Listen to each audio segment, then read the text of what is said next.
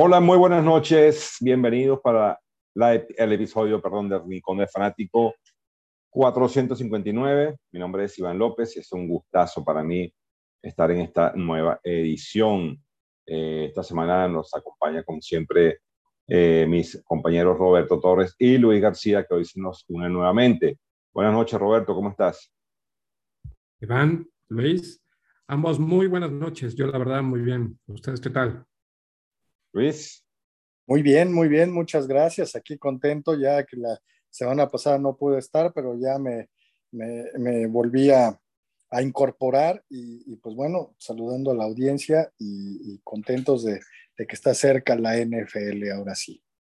Ah, sí, es exactamente. Pues muy, sí, con mucha, con mucha alegría. El tiempo pasó rápido, parece mentira. Ya estamos, ya estamos montados en la, en la, casi en la fecha. Estamos justamente en semana de, semanas de pretemporada y bueno, muchos, eh, muchos fantasy este, están haciendo sus drafts en, en este periodo, en estas, en estas tres semanas que, que, que quedan, ¿no? Entonces, este, pues bueno, eso es muy interesante porque de lo que podamos hablar en este programa el día de hoy, pues se podrán sacar muchas, muchas conclusiones para aquellas personas que, que juegan el fantasy de la NFL. Eh, bueno, eh, comienzo contigo, Roberto, ¿qué, nos traes para la edición de hoy? Por supuesto. Bueno, pues traigo el paneo que estamos haciendo de la MLB. Además de eso, quiero platicar de unos datos duros del juego de Field of Dreams, que el año pasado inició, este año continuó, que va de la mano de, de la película que hubo con Kevin Costner a final de los 80 muy interesante. También de igual manera quiero platicar de Serena Williams, ¿sí? siendo la primera mujer eh, que ha llegado a mil millones de dólares en, en, su carrera deportiva y cómo es llegó a eso, estos datos duros. Luego pasar a unos datos duros de Michael Jordan, siendo el atleta que mayor eh, cantidad de dinero ha generado. Y obviamente, irnos con eh, análisis de la NFC, o sea, de la, em, de la liga, de la conferencia, perdón, de la nacional en la NFL. A mí me toca la NFC Sur y compartir con ustedes eh, la del oeste. Yo sería lo que yo traigo. ¿Ustedes? Luis. Sí, pues centrarme básicamente en la eh, Major League Baseball, que pues ya está entrando a, la temporada, a la, parte madura de la temporada. Sabemos que agosto es cuando algunos empiezan a flaquear y otros se mantienen y unos más em, toman vuelo. Em, algo le está pasando a los Yankees, pero ya lo platicaremos.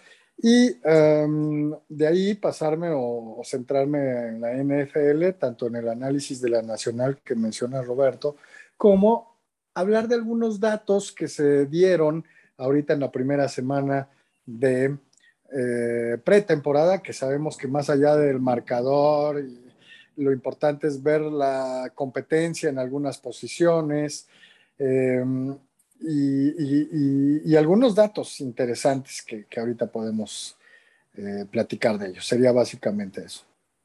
Ok, bueno, excelente. Yo por mi parte, pues, por supuesto, el análisis de la, del béisbol, como todas las semanas, pues hablamos de, este tema tan, tan interesante.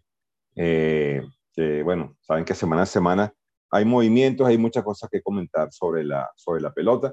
Bueno, querían, eh, quería tocar brevemente el caso de Fernando Tatis y, el, y, el, doping, el dopaje. Voy a ser muy breve en esto, como siempre, como siempre que, que suceden este tipo, este tipo de cosas. Eh, y, básicamente, pues, eh, acompañarlos en las noticias de la NFL. Eh, yo voy a analizar eh, la división del Este. Entonces, bueno, así esperemos que sea un programa bastante compacto y que podamos arropar todo lo que queremos decir y expresar. Así que bueno, yo creo que sin más preámbulos pudiésemos arrancar de una vez el, el, podcast. Y bueno, qué mejor que comenzando con la, con la MLB. ¿Ok? Eh, por supuesto que hay que tocar, eh, bueno, sobre todo antes de, antes de empezar a hablar del, de, la, de los titulares de, la, de los resultados y de, las posiciones, que es lo que básicamente hacemos nosotros. Bueno, comenzar hablando sobre el escándalo de Fernando Tatis. Como ustedes saben, pues eh, Fernando Tatis salió positivo eh, a una sustancia que está prohibida por la MLB y fue castigado con 80 partidos de suspensión. Eh, aparte de eso, eh, esta suspensión acarrea, pues obviamente que va a perder parte de su salario, bueno, que es bastante, bastante oneroso. como, siempre, como siempre que yo hablo de estos temas, porque no es la primera vez que esto sucede, hemos hablado de, del doping de muchísimos este, peloteros, de muchísimos jugadores de la, NFL, hemos hablado de doping en, atletismo, hemos hablado de doping en, ciclismo. Esto no es un cuento nuevo. Aquí lo, triste eh, y lo que, a mí más me llama la atención es que no, sea, es que no aprendan, no aprendan eh, de, la... De, o sea, no vean a su alrededor y no aprendan de las lecciones de otros. ¿Ok? Eh, y yo, yo soy de los que yo estaba, esta mañana estaba escuchando algunos entendidos en la materia eh, inclusive eh, algunas, algunos que son eh, abogados deportivos, diciendo que hasta que, la, hasta que la Major League Baseball o los equipos en sus contratos no hagan una cláusula donde diga que el pelotero, si sale con sustancia prohibida, pierde el contrato, pues bueno, estas cosas van a seguir sucediendo. Sea, yo creo, yo creo que hay que, hay que asustar al, al, atleta con lo que más le duele, que es el bolsillo. ¿ok? Entonces, eh, era lo que decía, pues que hay, hay, muy, hay, mucha, mucha flexibilidad en cuanto, en cuanto a los castigos a los peloteros. Y bueno, en el caso de Tatis, creo que arruina una gran carrera, un muchacho joven que tenía un futuro por delante. Eh, y como siempre, salen diciendo que no sabían, que fue un error. Mentira, yo la verdad es que no me, no me, no me, no me como ese cuento. Yo creo que esas cosas son hechas con, con alevosía. Entonces, bueno, no quería dejar pasar este, este, este hecho, porque bueno, ya lo hemos tocado aquí. Y bueno, brevemente quisiera conocer, muy brevemente, por favor, el, el comentario de cada uno de ustedes dos. Empiezo con Roberto. Wow, fíjate que no estaba enterado. Me acabo de enterar. De verdad. Sí, sí, sí, sí, sí. No, no, no, no. O sea, no, bueno, pero de todos modos, qué bueno que lo estamos platicando. Pero mira, o sea, 80 partidos de castigo, justo castigo para, para Tatis. O sea, estuvo lesionado y ahora le encuentran esta droga en su cuerpo con esto. O sea, lo hemos platicado en estos casi 11 años del podcast, que el doping siempre está presente en el béisbol. Pero qué estupidez de Tatis. Después de ese supercontrato que firmó, este, meterse esto y, lo peor es que lo hacen pensando que la MLB no los va a agarrar y siempre los agarran. Es, o sea, siempre, siempre. Bien merecido, bien merecido esto. Pero qué, qué duro golpe para San Diego, que confiaba tener a Tatis con Soto, con Drury y todo, y ahora se queda sin Tatis. No, no, no, o sea, wow. Tremendo, es tremendo, y sobre todo que los compañeros han, ah, eh, han arremetido muy fuerte contra él en, las últimas entrevistas, eh, inclusive el mismo Manny Machado este, dijo, dijo palabras muy fuertes en su contra y dijo que bueno, que, que ellos han llegado hasta ahí sin él, y que, y que van a seguir sin él y van a seguir luchando por, por obviamente, pasar a la, a la postemporada. Lo mismo opinaron otros compañeros, eh, que bueno, y el, y el manager, pues también el manager Bob Melvin, que, por supuesto es la, la, voz cantante en ese, en ese hogar. Pero muy triste, me parece como, como tirar una, una carrera por la ventana por una necedad, una necedad como esta, esta sustancia, pues obviamente que, que de cierta manera pues favorece el, el, rendimiento. ¿Qué te parece, Luis, este tema? Oh, me parece terrible. Como alguna vez lo platicamos hace unas, unos meses, eh, nuevamente latinos, latinoamericanos dando la nota negativa con respecto a sustancias prohibidas. Y bueno, terrible que alguien tan consagrado, con tantas expectativas que se tienen de él, em, que regresa de una lesión muy importante, em, pues da positivo como Fernando Tatis Jr., eh, pues, ¿qué se puede decir más que, pues, eh, falta cultura, falta educación, y, sabemos que muchas veces eh, las ganas de sobresalir, de ganar, de ser más que el otro, pues pueden em, apoyarse en acciones no tan reglamentarias. Eh, y bueno, podemos irnos a, la, prehistoria, ¿no? esto se, se, va dando desde, yo creo, desde los años 70 eh, pero no estaba regulado al principio, igual en la NFL, y a partir de los 90, eh, pues ya, ya hay una, eh, ya, hay una, una clara persecución sobre los em, jugadores que violan el reglamento con sustancias que les den, pues, ventaja de alguna manera, ¿no? y pues pues bueno, no sé, eh, terrible, lástima y pues ojalá que, cada vez pase menos.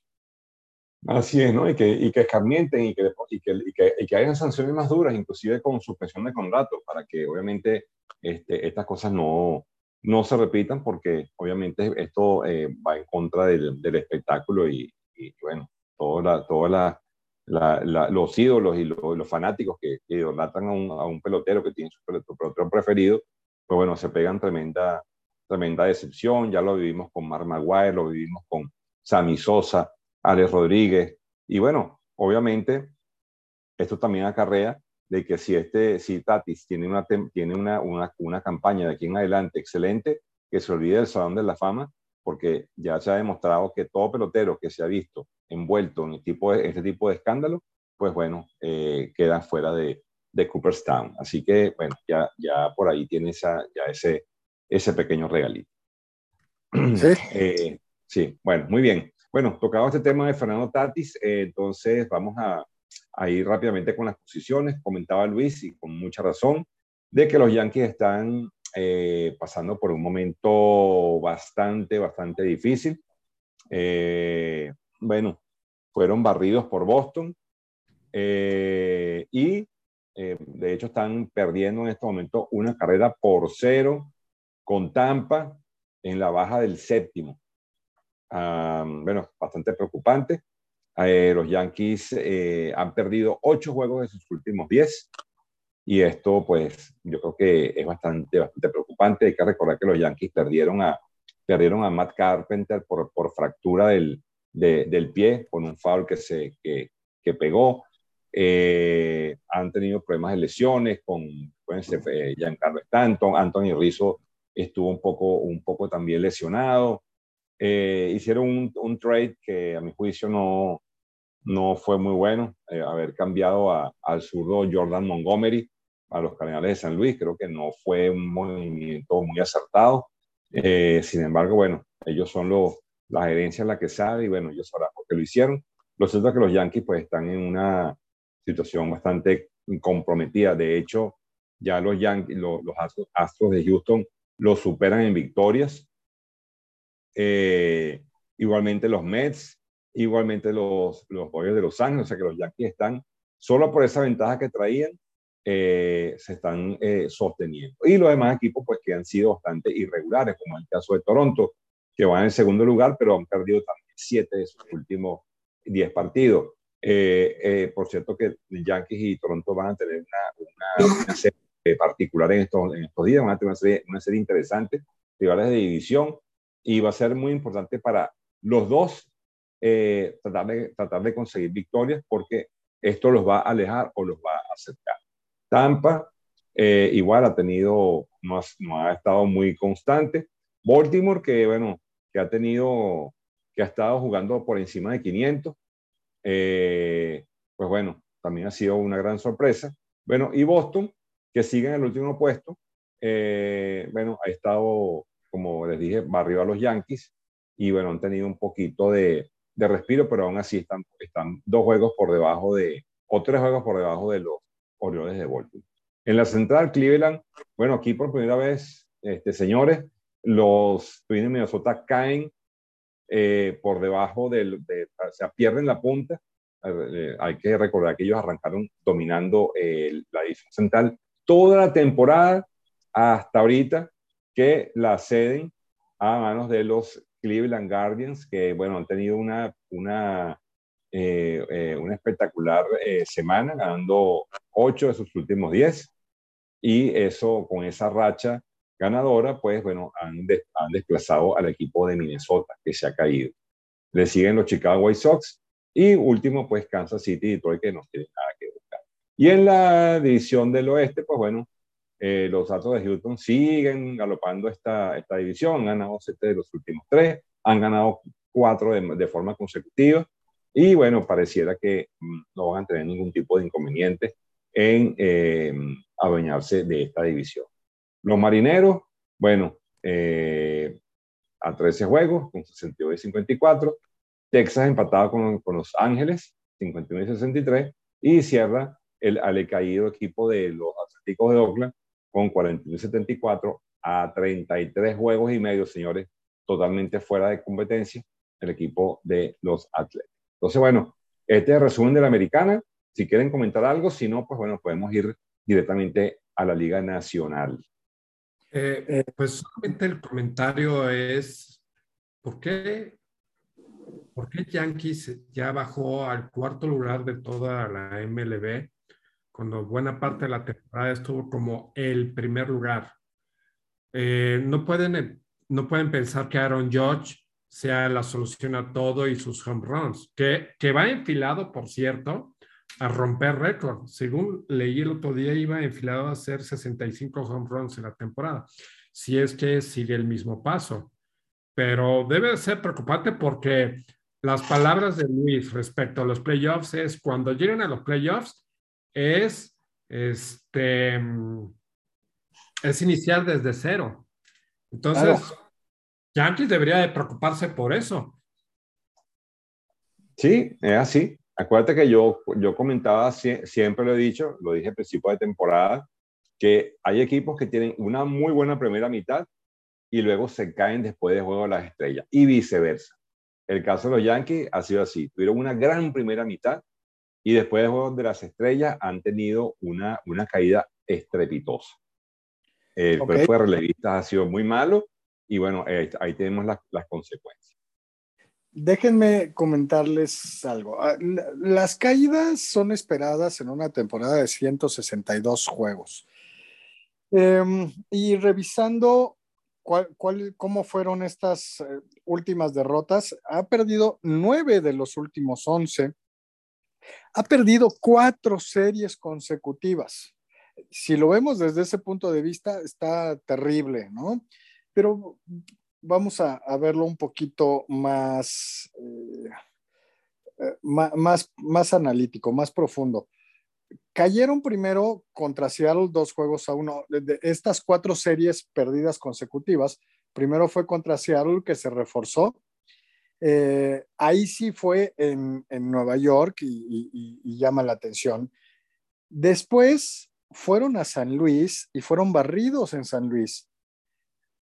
Dos de esos tres juegos que perdieron, los perdieron por una carrera. San Luis, un, equipo que igual, eh, de igual manera retomó o tomó por primera vez la, no, no por primera vez, pero retomó el primer lugar sobre Milwaukee, está jugando muy bien. Luego van a Seattle, donde pierden dos de tres, igual los dos que perdieron por una carrera.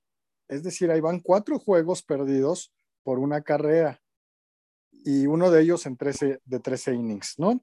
Eh, y de luego van tres juegos a Boston, donde pierden dos de tres juegos, eh, y uno en extra innings, 3-2. Eh, ¿A qué voy con esto? De, de esos em, últimos 11 juegos, nueve han sido de visitante contra equipos fuertes o si no tan fuertes, sí competitivos, que son San Luis, Seattle y Boston. Eh, y cinco de esos nueve juegos o de esos ocho juegos contra ellos, los ha perdido por una carrera. Es decir, tampoco es algo terrorífico que no, ahora están perdiendo 10-0 y los están apaleando y se está cayendo el equipo a pedazos. No, yo creo que van a recuperarse. Siguen teniendo 10 juegos de ventaja a, Toronto, que es su, su siguiente perseguidor en la división. Y también es como tomar un respiro de órale, vamos hacia adelante. Eso yo lo veo como en teoría, ¿no? Sabemos que de, la teoría a la práctica, pues ah, muchas veces no se cumple, pero no estaría yo tan preocupado. Vamos a ver la siguiente semana cómo les va, eh, pero tomémoslo con calma, ¿no? Eh, tiene también la siguiente semana o esta semana, empezando el día de hoy, con Tampa Bay tres juegos y luego con Toronto cuatro. O sea, no está nada sencillo su calendario, aunque están de local. Esa va a ser la diferencia. Y vamos a ver, hoy están perdiendo 1-0 en la séptima. Volvemos a, la, a, la, diferencia de una carrera. Entonces, pues vamos a ver si... y, fíjate, que, lo, que, que los han blanqueado mucho han recibido muchos blanqueos, 1-0, 3-0. Eh, wow, eso también es increíble, ¿no? Sí, de acuerdo. 1-0 en tres entradas contra Seattle. ¿No? O sea, les ha fallado el bateo como, como, eh, bueno, no ha respondido como toda la temporada, pero no te preocupes, eh, Iván, sé que tus Yankees no se van a caer. No sé si le sigo con la idea de que no sé si van a llegar tan lejos en, playoffs, pero, pero sí van a calificar de primer lugar de la división, por lo menos. Bueno, eso, eso confío. eso confío. De acuerdo. Y confío en que le vamos a ganar a Houston también. Ay, sí, ya, ya, ya, ya. O sea, rézale a quien tú quieras, pero no va a pasar. Ah, bueno. Oigan, y nada más para señalar, muy interesante esto de, Cleveland. ¿Quién hubiera dado un peso por los Guardians? Em, y, pues ahí están, en primer lugar, jugando muy bien. No sé si les alcance, ojalá que sí, pues es un equipo clásico, un mercado pequeño, pero, o bueno, intermedio, digamos, pero, pero pues no, nadie hubiera pensado que ellos iban a llegar a playoffs. Sí, y ahí van, ahí van. muy bien.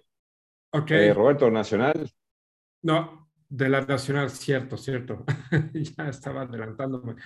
Ah, bueno, pues, pues New Mets sigue a la cabeza, ¿no? 75 ganas, 40 perdidos, puntos 652 de averaje. Atlanta se está acercando un poco, pero no tanto como, como al principio de la temporada estábamos viendo. Eh, está cinco juegos y medio. Filadelfia, 11 juegos y medio detrás. Miami, 25 detrás. Y Washington igual, 37 y medio. Eh, lo que está bueno es la pelea por la central. San Luis en la segunda semana consecutiva sigue en primer lugar, 63 ganados, 51 perdidos, punto 553 de averaje. Milwaukee está a juego y medio, se sigue manteniendo igual, la semana pasada sería con juego y medio.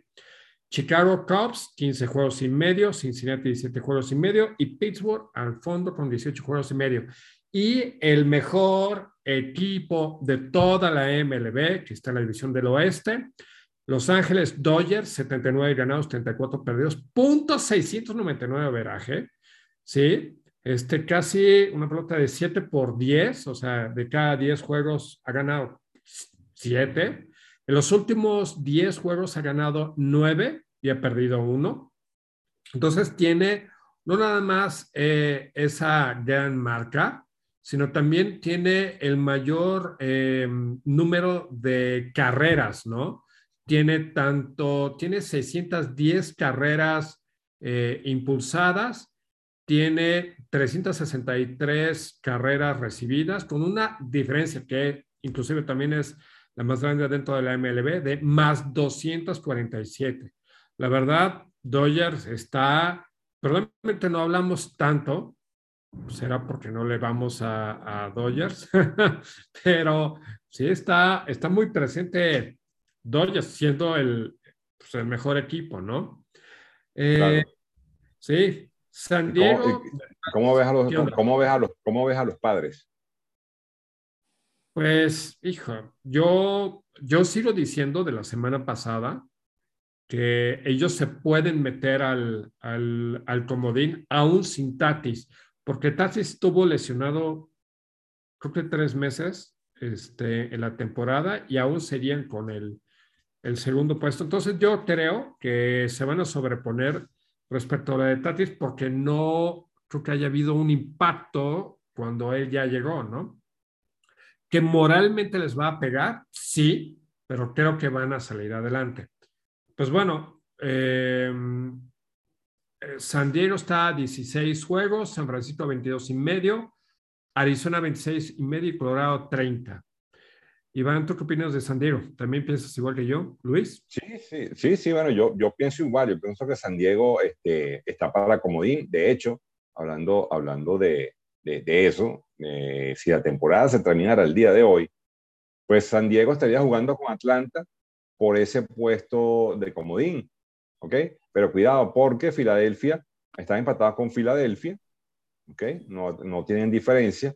Milwaukee está a juego y medio, digamos que son los, los más peligrosos porque puede pasar cualquier cosa en una serie corta. Entonces, tenemos que hasta cuatro equipos pueden, pudiese meterse. Pero yo veo San Diego eh, como firme aspirante si las cosas le van bien. Porque Filadelfia, pues, yo lo dije, Filadelfia para mí es, uno, el equipo sorpresa que, que se puede meter. Y en la americana, pues bueno, Toronto eh, y Seattle eh, están ahorita como los, como los este, jugadores, perdón, como los equipos que enfrentarían, enfrentarían el comodín, pero cuidado porque Tampa y Baltimore, señores, y Minnesota y Chicago están a dos juegos. O sea que uno, dos, tres, cuatro, tenemos hasta cuatro equipos que pueden meterse aparte de los que están adelante. Así que esto se va a poner, señores, color de hormiga y va a estar muy, pero muy, muy interesante. ¿Qué te parece, Luis? Sí, concuerdo con sus comentarios. Eh, yo quiero hacer hincapié en los Dodgers. Los Dodgers, eh, con este récord de casi 700, tienen una proyección de ganar entre 110 y 112 juegos en la temporada, que ya lo hablaremos en algún momento. Eh, ¿Cuántos equipos recientemente, en los últimos 20, 30 años, han ganado 110 juegos. Yo no creo que lleguen a 5, pero bueno, habrá que investigar. Eh, y algo que me gusta mucho, tiene, tiene un gran orden al BAT, ¿no? desde Freddy Freeman, tiene a Trey Turner, a Max Monsi, tiene a, Chris Taylor, a Cody Bellinger, que está retomando su nivel, obviamente Mookie Betts, está Justin Turner, eso no hay duda, pero lo que más me llama la atención es que lanzado súper, súper bien y eso que, Clayton Kershaw ha estado lastimado parte de la temporada, eh, el peso ha recaído en tres hombres que tienen muy, muy buenos récords. Eh, Julio, Julio Urias, el mexicano que, ha tirado muy bien, ha madurado y, es un pitcher muy confiable. Y dos jugadores eh, muy buenos. Eh, uno es Tony Gonsolin, que se lesionó el año pasado y, nuevamente ha mostrado en este año que, que, es de primera línea. Y el que ha sorprendido totalmente es Tyler Anderson. Tyler Anderson lleva 13 ganados, 2 perdidos, con 2.81 de carreras limpias y 101 ponches. No es un gran ponchador, pero si lo comparamos contra 25 base por bolas, estamos hablando que 4 ponches por cada base por bolas es muy bueno. Y sobre todo su récord, 13 ganados, 2 perdidos. Eh, si ven, no son los, los, em, eh, mejores pitchers, pero, pero están respondiendo muy bien, claro, apoyados por un gran orden al bat.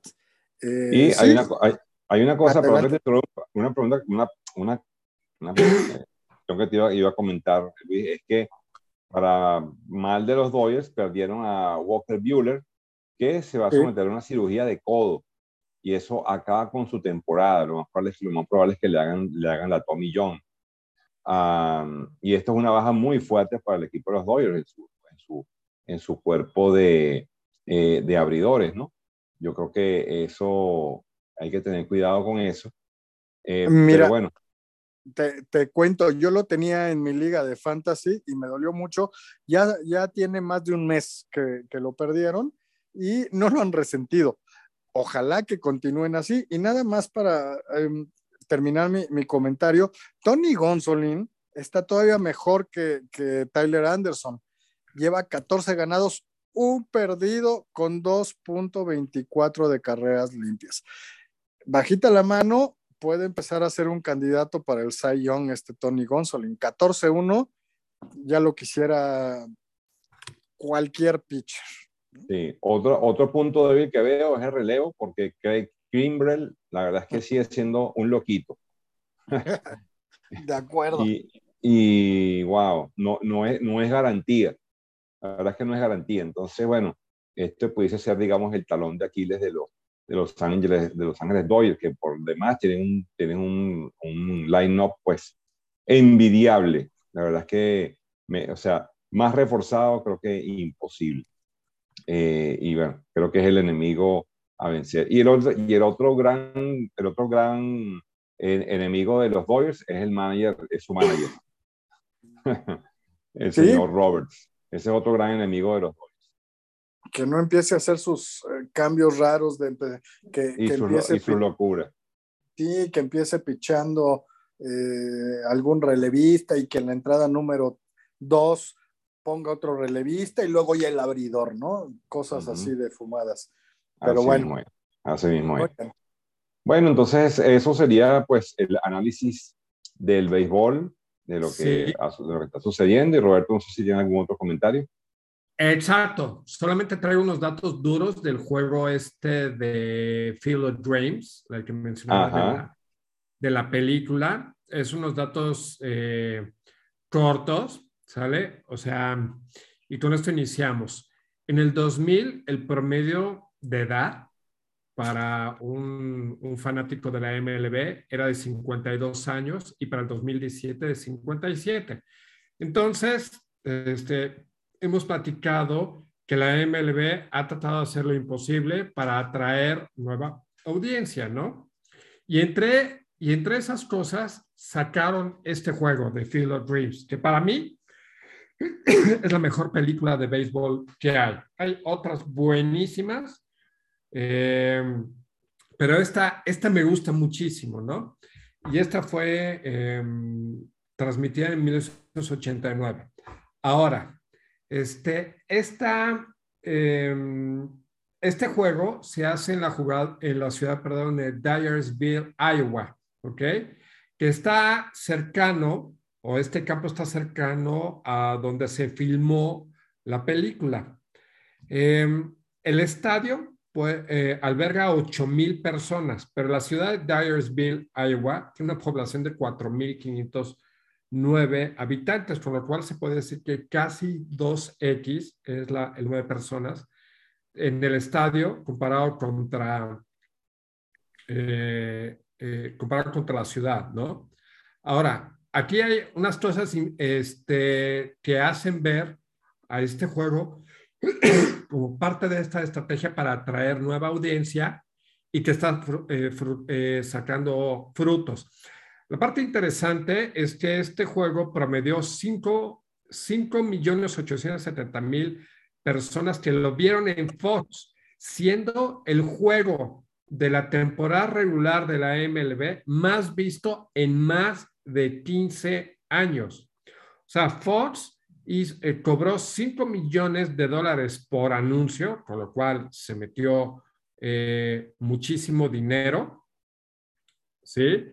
Y este, por supuesto que esto iba a hacer que, que pudieran hacer este juego y muchos más. No nada más es un término de negocio, sino es también como este momento vintage en el que tú agarras y eh, traes algo que estuvo hace 33 años directamente en la, la temporada actual, que muchas de las generaciones nuevas, o sea, los millennials o los centennials, les gustan las cuestiones vintage. Entonces, por eso han atraído a esto, ¿no?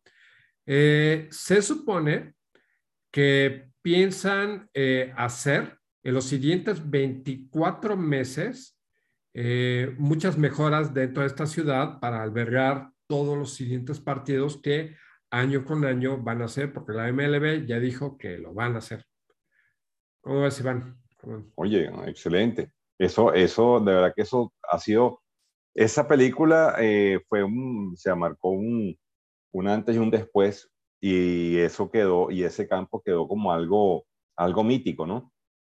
Entonces, pues bueno, mira, estupendo. Eso de verdad que trae mucho, trae mucho público y, trae, y creo, que, creo que es algo muy, muy positivo para el, para el De acuerdo, de acuerdo. Y lo que, lo que hagan para atraer más audiencia. Total. Venga, pues ya sería eso lo que tengo que platicar del base. ¿Con qué nos seguimos? Luis, Creo que querías hablar sobre algo de... Ibas a tocar un tema de... De fútbol, creo. Luis. Creo que Luis se salió. Exacto. Entonces, bueno, podemos hablar del tenis. Ok, venga. Este, quiero platicar acerca de Serena Williams, ¿no?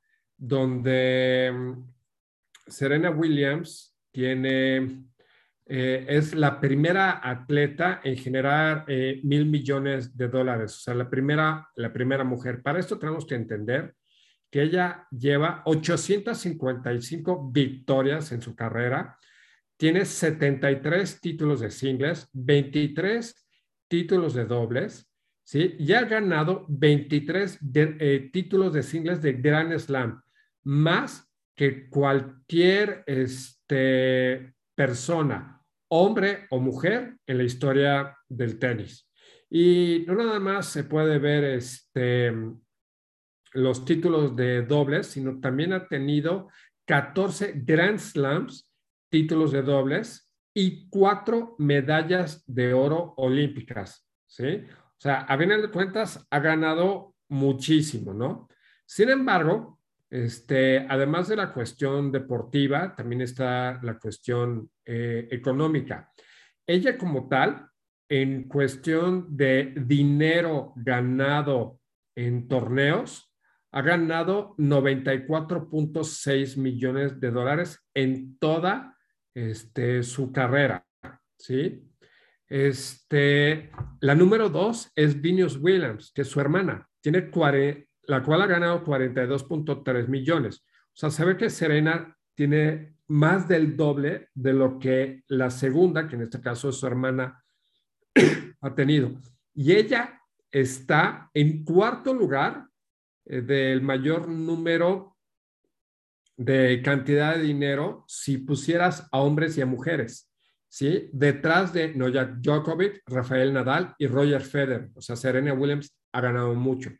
Si vemos, por ejemplo, del tercero al décimo respecto a qué mujeres han eh, ganado la mayor cantidad de dinero, la tercera es Simona Halep, cuarta María Sharapova, quinta Carolina Wozniacki, sexta Victoria Azarenka, séptima Petra Vitova, octava Angelique Kerber, novena Agnieszka Radwanska y décimo Svetlana Kuznetsova. ¿Sale? Ahora, no nada más, si ella ha llegado a mil millones de dólares, ¿dónde, y solamente ha ganado 94 punto tantos millones de dólares, ¿dónde está el resto? Pues nada más tenemos que entender que eh, ha ganado fuera de la cancha 350 millones de dólares, porque tiene una gran lista de patrocinios detrás. Nike, Wilson, Gatorade, Subway, Michelob Ultra, Audemars Piguet, Lincoln, Gucci, Beats by Dre, DirecTV, Haynes y más. Además, ha ganado 450 millones de dólares. Este, fuera eh, también de la cancha junto con el dinero de, los premios. Y ella está 40, eh, es este 40% arriba eh, de, de, de, todo esto que ha ganado dentro de la cancha y fuera de la misma, arriba de María Sharapova, que solamente tiene 325 millones de dólares. Ahora, no nada más es eso. Ella ha fundado muchas empresas, eh, que no, no voy a llegar a, esto. Ha eh, tenido este, también de igual manera fundaciones. Sin embargo, sigue metiéndole mucho dinero. Y entonces, eh, esto va también de la mano de algo que voy a platicar de Michael Jordan en, unos minutos pero eso es básicamente lo que tiene eh, Serena Williams. ¿Cómo ves, Iván?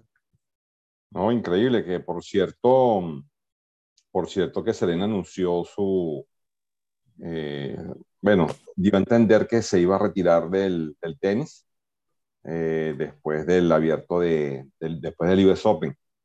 y, y, bueno, eso corona una carrera deportiva muy interesante, ¿no? La de, la de Serena. bueno, una mujer que ha ganado, lo ha ganado todo en el tenis. Eh, bueno, ha marcado, tiene récords interesantísimos, eh, ha, sido eh, top 10 de, bueno, ha estado de número uno por cantidad de semanas. Pero bueno, es como todo, Roberto. Llega, llega un momento en que hay que decir, hay que, hay que decir adiós de manera, de manera digna. Yo creo que yo me hubiese retirado, yo creo que haber jugado Wimbledon no era, no era necesario. Yo la, verdad que la vi muy mal, pues no, no se vio del todo bien de Serena y yo creo que la gente tiene que saber cuándo retirarse. Eh, sin embargo, creo que ha, sido una carrera brillante, una carrera que, bueno, no, nadie, nadie puede decir nada de Serena. Ha sido una jugadora, pues, con, constante, con muchos logros y creo que, eh, bueno, ya dio lo que tenía que dar y, y ha sido ejemplo, y es y será ejemplo para muchas generaciones. Claro. A mí lo que... Lo que... perdón, Luis, dale.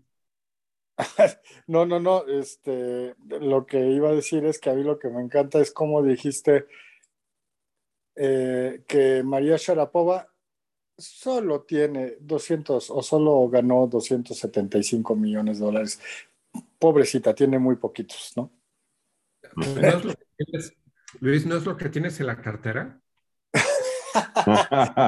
es, la mitad, tengo la mitad. Ah, ah Sí, no, hombre, ¿qué tal? Ahora, eh, me acuerdo mucho, no sé si vieron la, la, película del papá de, las Williams. No, no, no, eso, sí, eso sí no, ahí sí, ahí sí paso. No, no, es, fue una película eh, que salió en cartelera apenas el año pasado, bastante buena. Eh, que, la, que el actor eh, Will Smith hace, el personaje del papá Williams. A mí vale la pena verla, está muy bien hecha la película y la actuación de Will Smith es bastante buena, pero hay un momento de la película que están muy jovencitas, 14 y 12 años o 12 y 10 años, algo así. Y entonces el papá le dice a, a Venus Williams, a Venus le dice, em, tú vas a ser la número uno del mundo. Eh, y entonces Serena se le queda viendo y le dijo, y tú vas a ser la número uno de la historia. Así, a los 12 años. Y pues está en discusión si Serena es de la, de la, si puede entrar como la número uno del mundo. Por títulos de Grand Slams, sí. Eh, ya tendríamos que ver muchas circunstancias, pero es, es la, la, vida de las Williams es súper interesante. Claro. Así es. Bueno, muy bien. Eh, no sé si, ¿qué, otro tema quieres tocar, Luis? No, no, no, si quieren ya nos vamos a la... No, no, no, momento, momento, antes de ah, irnos... Vas, vas, vas, directamente a la, a la NFL. Nada más dejen platicarles rápido de Michael Jordan.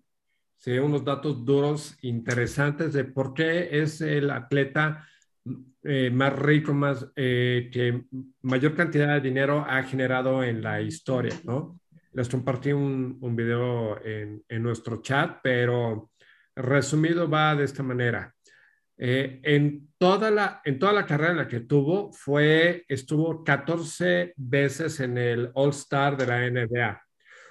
Ganó el título de mayor número de puntos de cada año en el que estuvo mientras no jugaba béisbol. O sea, cada año que participó, ganó el, el título de mayor número de, de puntos.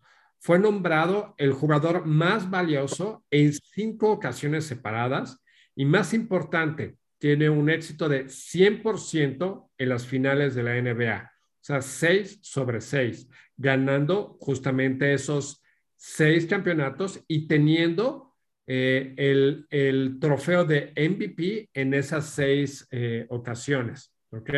Sin embargo, eh, Michael Jordan es el atleta más rico de toda la historia ya que actualmente, actualmente gana 200 millones de dólares o más dos, dos décadas después de su retiro, ¿sí? Básicamente él ganó como 97 millones de dólares durante toda su carrera en cuestiones de sueldo y hoy en día hace el doble en, todos los negocios que tiene. Actualmente tiene, eh, está valorado en 2.500 millones de dólares, ¿sí? Y eso, este, de toda esta cantidad de dinero, solamente el 4% provino del sueldo de la NBA. Eh, como tal, tiene participación en los Charlotte Hornets, que hoy en día son valorados en 1.500 millones de dólares. Sus tenis, por ejemplo, los Jordan, son los mayores, mayor, eh, más vendidos en la, historia de Nike y año con año, además de todos los negocios habidos que tiene. ¿Cómo ven, señores?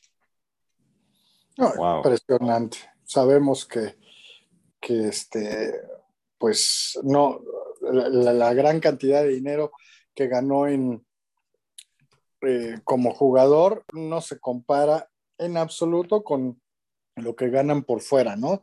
Si nos vamos con estas tenistas Venus y Serena, eh, con Tiger Woods en su mejor época, con em, Jordan, obviamente, y, además ahí lo interesante es que todos afroamericanos, este, pues es, impresionante lo que hicieron en sus deportes. En una época donde, pues todavía, eh, pues no podemos pensar que no existe racismo, ni mucho menos, ¿no? Eh, que es más difícil para algunas minorías, aunque bueno, los afroamericanos tal vez ya no sean minoría como antes. Este, pero bueno, súper, súper interesante. Venga, muy bien. Y es justo, e iba a decir que solo ganó 200 millones de dólares, pero se burlaron de mí hace rato, entonces por eso no lo dije. sí, así son, solamente, pobrecito. Ok, muy bien, muy bien. Venga, pues entonces pasemos a la, a la NFL, ¿cómo ven? Adelante. Bueno, muy bien. Pues bueno, este, vamos a iniciar con el análisis de de la nacional, pero antes de eso, les voy a compartir un dato duro que, que pasó Fox, ¿sí? Respecto al porcentaje de mayor, eh, mayor audiencia, mayor número de fanáticos de la NFL, tanto partidos de local como partidos de visitante, ¿ok?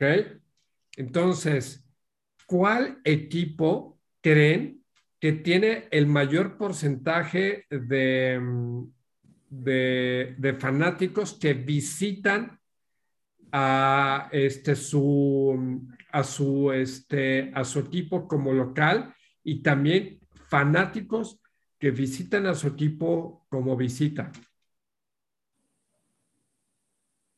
Mm.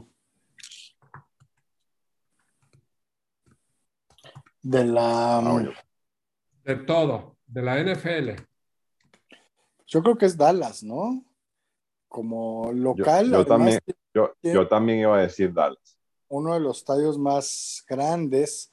De visita no estoy tan seguro.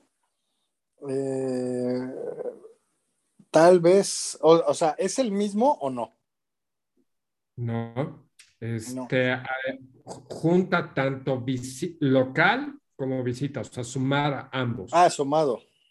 Ajá. No, pues sí, definitivamente creo que tiene que ser Dallas.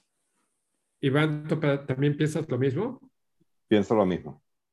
Yo este, pensaba que era Steelers, porque cada vez que veo un partido, por ejemplo, de Steelers en Jacksonville, es más gente de Steelers que de, que de Jacksonville, pero no, ni es Steelers ni es Dallas, inclusive ninguno de los dos está en los 10 primeros. Y déjenme decirles que esto está validado por Fox, o sea, yo cuando veo una estadística así, busco la fuente y valido para poderla platicar. Pues resulta que la fanaticada más fuerte que hay dentro de la NFL, local y visita, son los Cleveland Browns, con el No. 99.2%. Seguido de los Patriots, 98.5%. Rams sigue con 98.1%. Y así se va. Dolphins, Ravens, Chiefs, Bears, Broncos, Vikings y Colts. Entonces, pensémonos de esta manera. ¿Por qué Cleveland sigue? O sea, equipo perdedor, muchísimos años. En los últimos, ¿qué quieres? 23 años han tenido 12, 14 quarterbacks. Este, probablemente los últimos 22 años habrán pasado dos o tres veces a playoffs, a lo mejor dos, creo que tres es mucho. Pues debe de ser porque tiene el mayor porcentaje de, de, audiencia que va de visita y local. Y, y, y vamos a pensar, Cleveland está eh, a distancia de camión, ¿sí? De muchas ciudades de la NFL. Está muy cerca de Cincinnati, están en el mismo estado, que es Ohio. Está muy cerca de Pittsburgh, ¿sí? Están A 100 kilómetros más o Sí, y de ahí, este, a lo mejor seis horas estarán de Buffalo, a lo mejor unas tres o cuatro de Chicago. O sea, cuando al menos Pittsburgh y Cincinnati, los, los, eh, los fanáticos de Cleveland se mueven directo para allá y cuando Cleveland juega contra Buffalo, Green Bay, Chicago, Minnesota, muy probablemente van para allá. Por eso yo creo que es, que es así, ¿no? y, es impresionante. Entonces, es como las típicas eh, porras que visitan a sus equipos no importando cuántas horas estén alejados. Es, es muy impresionante. Ahorita les comparto esta imagen para que lo puedan ver. Pero bueno, esto es lo que les quería ¿Qué? decir.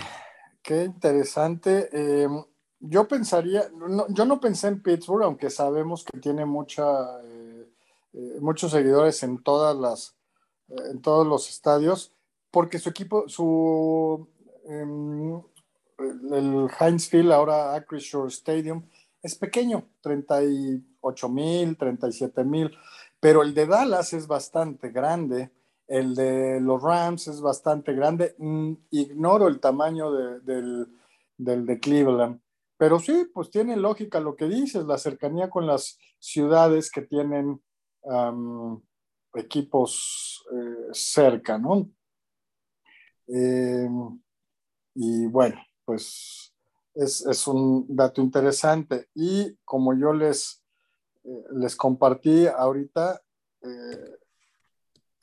¿cuál es el equipo el que tiene más años sin tener una temporada perdedora? Eh, yo ya me lo sé. Y me lo Ajá. sé. porque an- Antes de que lo compartieras ya me lo sabía. Pero Iván, Claro.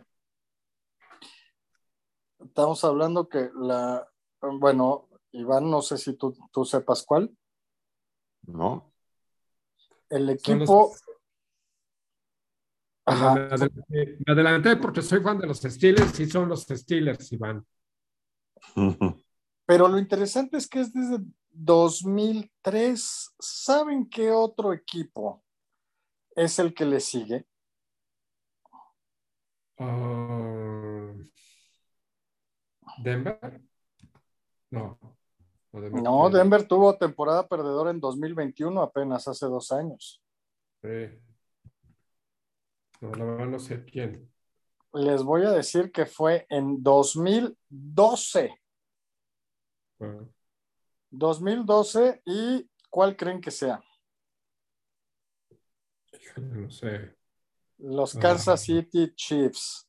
Ah, qué interesante. ¿Sería cuando Andy Reid llegó a ese equipo? Sí, sí, sí, yo creo que, que antes de eso. Pero estamos hablando que ningún otro equipo tiene em, al menos 12 temporadas o no, 11 temporadas eh, ganadoras consecutivas. Ninguno de los 31 restantes. Y Pittsburgh tiene 19 temporadas ganadoras consecutivas. De hecho, Rotlisberger nunca tuvo una temporada perdedora, ¿no? Si, si me equivoco. Sí. Pero no, claro, porque, porque Tomlin lleva menos años que Rotlisberger y Tomlin no ha tenido una temporada perdedora. Claro, sí, sí. Ok, pues interesante y, y es. Bueno, pero lo bueno es que este año con eh, lo bueno es que este año con Kenny Pickett creo que van a tener un, una creo que van a tener una, una temporada interesante. de acuerdo, sobre todo porque está muy peleada la división. Sí, yo creo, que, yo creo que sí. A, este chavo hay que, hay que darle chance. Si lo, si lo draftearon, porque a mí Trubisky la verdad es que no me, no me, no me quita el sueño. Y Mason Rudolph, la verdad es que tampoco. Yo creo que yo le daría, yo le daría el chance a, Kenny Pickett. A pesar de los novatos. Hay una, eh, una verdad y es ningún jugador novato ha llegado al Super Bowl nunca. Entonces, no, no quiero decir que Pittsburgh va a llegar al Super Bowl, eh, pero creo que, que este, yo sí le daría a cualquiera de los dos, a Rudolph o a, a Trubisky, la titularidad y que madure un año el Kenny Pickett. No sé si ustedes oyeron o vieron algo del partido de pretemporada de los Steelers. Estuvo muy interesante que jugaron obviamente los tres y los tres tuvieron números muy, muy buenos, pero el que tuvo mejores números fue Kenny Pickett. Tuvo de 15 pases, 13 completos con dos pases de touchdown. 137 de rating.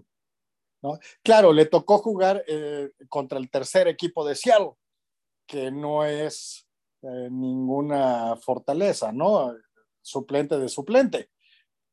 Pero, pero sí, está muy, muy parejo el, panorama, la pelea por, por, quién va a ser el titular. Hasta ahorita, el, que está nombrado como, como titular es eh, Trubisky, pero vamos a ver. Bueno, yo nunca veo los partidos de pretemporada porque absolutamente no dicen nada al respecto de lo que es la temporada regular. Puedes quedar 0-4 en la temporada, en la pretemporada y aún así llegar al Super Bowl y ganarlo. Eh, puede ser que haya tenido un muy buen partido contra Seattle, pero eso no, no, no le da pie a lo que viene, porque lo bien lo acabas de decir. Juegan contra el tercer equipo de todos. O sea, Seattle jugó contra el tercer equipo de Pittsburgh y ellos juegan contra el tercer equipo de Seattle. Entonces, eh, cuando realmente se ven las cosas es probablemente desde el primer partido de la temporada, pero lo vamos a ir disfrutando. Y yo estoy de acuerdo contigo. Pickett debería de meterse a ciertos partidos, pero no como coreback titular, sino como segundo coreback, y dependiendo del outcome, pues ya lo metes y como que va aprendiendo, ¿sí? Poco a poco. Lo mismo hizo Rodlisberger. Rodlisberger, creo que... Era el tercer quarterback. Exacto. Y, detrás de Tommy Maddox, hasta que Tommy Maddox eh, y Charlie Batch, inclusive, Tommy Maddox se lesiona y entonces entra Rollinsberger, ganan 15 partidos, pierden uno, pero pierden contra Patriotas en el partido de, conferencia. Y en, el, siguiente año ya llegan al Super Bowl y, lo ganan. Sí, sí, de acuerdo. Yo también creo que a menos de que haya una lesión o una circunstancia extraña, Pickett no va a ser el titular. Eh, y estoy también de acuerdo, ¿no? Sabemos que los, los partidos de pretemporada pues son muy difíciles de, de, tomar en cuenta para medir una realidad, salvo algunos detalles. Eh, este año, los Bills de Buffalo draftearon a un pateador y siempre que se, que se draftea a un pateador de despeje, pues como que lo voltean a ver raro a uno, ¿no? Eh, el año pasado los Steelers igual draftearon al pateador que se quedó, eh, pero este año eh, había un candidato a, ser drafteado que se llama Matt Araiza. Bueno, pues el ayer, no, no ayer, el sábado o viernes, no me acuerdo qué día jugó, pues ya confirmaron por qué el Angelito pateó una, hizo una patada de despeje de 82 yardas. Y lo más impresionante es que de esas 82 yardas, 75 fueron en el aire, porque a veces el, balón puede ayudar mucho a que la patada llegue hasta el otro lado. Una patada de despeje de 82 yardas. Eh, está muy, muy alto el techo de este, de este muchacho Matt Araiza y seguro va a ser el titular y seguro va a dar de qué hablar y más que está en Búfalo, que pues es el candidato, uno de los principales candidatos para llegar al Super Bowl. Em, y bueno, sabemos que solamente hay un pateador de despeje en el, en el Salón de la Fama. ¿Saben quién es? Araiza. No, no, no, en el Salón de la Fama, en, el, en, Cooperstown. Ah, ¿no es el mexicano? Pues no, no, un pateador de despeje muy famoso de los Raiders, que se llamó, o bueno, vive todavía, Ray Guy, que pateaba igual 70, 80 yardas de despeje, y es el único, el único pateador de despeje que está en el Salón de la Fama. Y ganó con Raiders dos campeonatos y, y demás. Eh, y bueno, dicen que Mata Araiza está pateando más que él. O sea, parece que tiene futuro. Claro, es novato y, vamos a ver si puede hacer carrera, porque pues esto no es de una temporada o de un juego, ¿no? Eh, pero pero ah. se proyectan buenos, buenas cosas a este, a este pateador. Ya, fíjate, me confundí. No se llama se llama Raúl Alegre, el que yo decía. Ah, sí. No, y, ah, ese es pateador de, goles de campo, ¿no? No, este es pateador de despeje. Ah, uy. 82 yardas su patada, 75 yardas en el aire. De patada de despeje. O sea, impresionante. Van, van a asesinar a los que reciban el balón. O sea, le va a llegar el, el de equipos especiales y lo va a arrollar antes de que llegue el balón. Yo creo que no. Yo creo que no van a llegar hasta 80 yardas después. O sea, ¿qué pasó en esta patada que vi? La, hay que, la pueden buscar en YouTube y, la van a ver. Si por ahí las, la encuentro, se las comparto. Resulta que patea y además no se ve un gran esfuerzo del chavo, ¿eh? Eh, nada más una patada y de repente se eleva, se eleva, se eleva y el, el, este, regresador de patadas más bien empieza a correr hacia atrás porque uno está acostumbrado a que más o menos van a patear unas 50 yardas. No, pues como pateó 80, pues más bien empieza a correr hacia atrás para agarrar el balón y hace touchback, entra a la zona de, anotación. O sea, muy, muy impresionante. Quiero nomás. Pero bueno, para este tipo de cosas sí, sí sirve, sí es realidad. No importa que sea el primer equipo o el tercer equipo, este, de, el pateador, pues la patea de la misma manera, ¿no?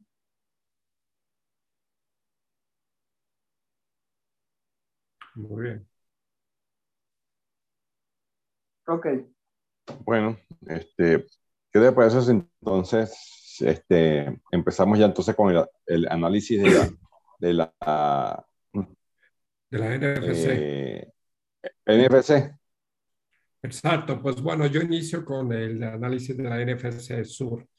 Este, ¿Quiénes creo que van a ser los VIPs de Tampa Bay? Que es eh, en, este, en esta división está Tampa Bay, Atlanta, Carolina y Nueva Orleans. Bueno, el primero es Todd Bowles, ¿sí? Eh, eh, el segundo, ¿sí? Que era, bueno, Todd Bowles era el coordinador defensivo de Tampa cuando ganó el Super Bowl y como Arians se retira, Bowles eh, sube, ¿sí? Otro va a ser Tom Brady, porque mis respetos no puede ser que todavía siga jugando, pero además está físicamente bien, eh, inteligente, ¿sí? Y eh, eh, él es el quinto jugador en la, en la historia de la NFL en postear al menos 5.000 yardas, 40 touchdowns aéreos y un rating de 100 o más en una sola temporada, que fue este... Ok, y eh, creo que va a tener tres partidos importantes. La semana 2 contra Nueva Orleans, ¿sí? la semana 9 contra Los Ángeles Rams y la semana 15 contra Cincinnati. Obviamente el primero es contra un rival de división, el segundo contra Los Ángeles Rams, campeones de, eh, reinantes del Super Bowl y luego contra los Cincinnati Bengals, ¿no? Que obviamente no va a ser este, nada difícil, ¿ok? Yo creo que Tampa sí llega al, a los playoffs. Ahora, respecto a Atlanta, uf, este, o sea, la solución de Marcos Mariota es solamente como una, una aspirina para un dolor de cabeza o para una migraña. Pero eso no significa que Mariota va a tener este, eh, realmente buenos números, ¿no? Eh, creo que va a tener una temporada perdedora, ¿sí? Y este, aunque tiene un buen tight end y tiene, creo que agarraron un, no me acuerdo cómo se llama el jugador que agarraron en, en, en el draft. Eh, sin embargo, eh, recordemos que un quarterback es la parte esencial de un equipo para poder llegar a un Super Bowl, a menos que tengas una super defensa, lo que no tiene Atlanta. ¿Sale? Por la parte de, de Carolina, pues bueno, hay muchísimos cambios directamente en, en Carolina, ¿no? Está Sam Darnold, está el ex de Cleveland que se llama, ay, no puede Ba- ser. Baker Mayfield. Thank you very much. Muchas gracias, ¿sí? Ambos van a, a pelear la posición, ¿sí? Eh, y, y en cualquiera de los dos, Carolina no la tiene asegurada.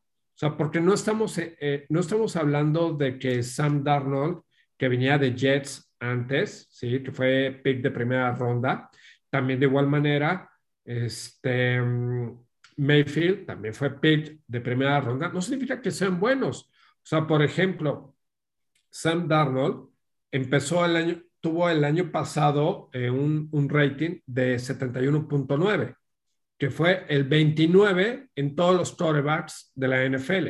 La verdad no, no estuvo bien, ¿no?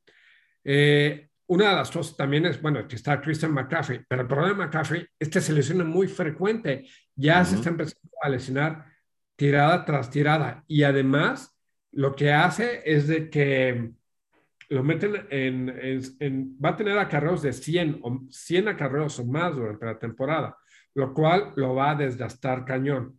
Y uno de los grandes problemas de Carolina es su defensiva en la zona roja, ¿sí? Que en el 2000, este, eh, en el 2021 promediaba eh, por partido 300 yardas, ¿sí? Lo cual lo hace muy malo. Entonces, híjole, Carolina y Atlanta no creo que van a ser así, wow. Y bueno, llegamos con este 2000, eh, eh, perdón, con Nueva Orleans, ¿no? El head coach, Dennis Allen, ¿sí? Que es el sucesor de Sean Payton, que se retira. Eh, Dennis Allen fue el coordinador defensivo en el 2015, ¿sí? Y llevó a Nueva Orleans de ser la peor defensiva de toda la liga a subir del 2017 al 2019. Y solamente el año pasado ranqueó en la sexta eh, posición de la defensiva en número de puntos permitidos por juego, 20.9, y primero en yardas terrestres permitidas, siendo 94.1. ¿Ok? Entonces, pues debe de haber un cambio. Ahora, el coreback es James Winston, que primero fue un pick de primera ronda y el primer, y el primer pick en ser seleccionado por Tampa Bay y que ya lleva un par de temporadas, dos o tres directamente en, en Nueva Orleans, y que sigue lanzando muchos pases de anotación, como también sigue lanzando muchos pases de intercepción. ¿sí? Entonces, también siento que Winston va a ser, eh, o sea, es el coreback que tienen a la mano, no así el coreback que los puede llevar a ganar la división. Entonces, ¿qué es lo que va a pasar con, eh, no nada más con eh, James Winston, sino Alvin Camara, Luis hace un par de semanas mencionó que va a estar eh, suspendido, no me acuerdo si cuatro o seis partidos por su arresto que tuvo en febrero en Las Vegas. ¿Sí? Entonces, obviamente le va a pegar todos estos este, partidos que van a estar fuera. Entonces, ¿cómo creo que va a quedar la división? Tampa va a ganar la misma y los otros tres van a quedar eliminados porque son muy malos. Ese es mi análisis de la NFC Sur. Ok, ok, de acuerdo. Eh, yo voy con la con la NFC Norte. Eh, bueno, el año pasado se la llevó de calle los Em, Green Bay Packers con 13 ganados, 4 perdidos. Y de ahí para abajo, equipos con marca perdedora. Los Vikings, 8-9, los Birds, 6-11 y los Lions, 3-13. Em, a mi juicio, van a quedar en la misma posición Packers, Vikings, Birds y Lions. Nada más que se va a cerrar mucho más la división. Eh, los Packers, al perder a este, al receptor favorito de, Aaron Rodgers. Este, ah, Davante Adams. Davante Adams. que se fue a, Las Vegas. Va a perder, va a perder fuerza. Eh, y pues se manejan varias cosas. Algunos eh, comentaristas e incluso gente de los Packers dicen, no, es que ya queremos eh, que no, no ser tan dependientes de, de Rogers. Em, tienen un, buen par de jugadores eh, por tierra en Aaron Jones y en Cory Dillon. Son un buen 1-2. De hecho, juntos yo creo que pueden estar en un top 5, top 7 de, duplas de corredores, o top 5. Yo, yo me quedaría como top 5, tal vez en lugar 4 o 5. Eh, y em, pues bueno, tuvieron algo muy interesante que es ocho, de los ocho juegos que tuvieron de locales, ganaron los ocho. ¿Qué nos dice eso? Que el Lambo Field es una aduana muy difícil de pasar. Uno, por em, la afición, que es dura, que se mete con los jugadores, que está presionando todo el tiempo, que llevan como 250 años de llenos consecutivos. Em, y eh, lo otro es el frío de Green Bay, ¿no? Wisconsin Sabemos que es un, un estado del norte eh, y, meridional donde hay, hace muchísimo frío. Recuerdo incluso que ahí se jugó el famosísimo tazón del hielo, el, partido con las temperaturas más bajas, em, donde Green Bay le ganó a Dallas para, para acceder a, un Super Bowl. Em, bueno, entonces yo creo que de esos 13 eh, juegos van a ganar, no van a llegar a 13. De hecho, ellos fueron los primeros sembrados, si no mal recuerdan, el año pasado de la Liga Americana Nacional. Pero este año yo creo que van a ganar 11 o tal vez 12. Aún así van a ser los campeones divisionales. El segundo equipo, los Vikings de Minnesota, es un equipo que eh, a mí me gusta, que es balanceado, que tiene una gran fortaleza en principalmente dos jugadores. Em, el corredor. Em, Dalvin Cook. Dalvin Cook, que se lesionó hace dos años, pero fuera de, ese, de esa lesión, ha sido de los tres o cuatro mejores corredores los últimos cinco años. Em, y Justin Jefferson. Justin Jefferson el año pasado tuvo una super temporada. Em, déjenme ver si por aquí tengo rápidamente la, la estadística. Tuvo él viene de Char él viene, él viene de, de, los Chargers, ¿verdad? No, no, no, no. Él fue drafteado hace dos años en la primera, o en la segunda ronda eh, por los Vikings. O sea, Justin Jefferson apenas es su tercero o cuarto año y realmente es un gran, gran, gran este, eh, jugador. También muy recomendable para los que nos gusta el fantasy yo lo he tenido y, da muchos puntos porque es muy efectivo.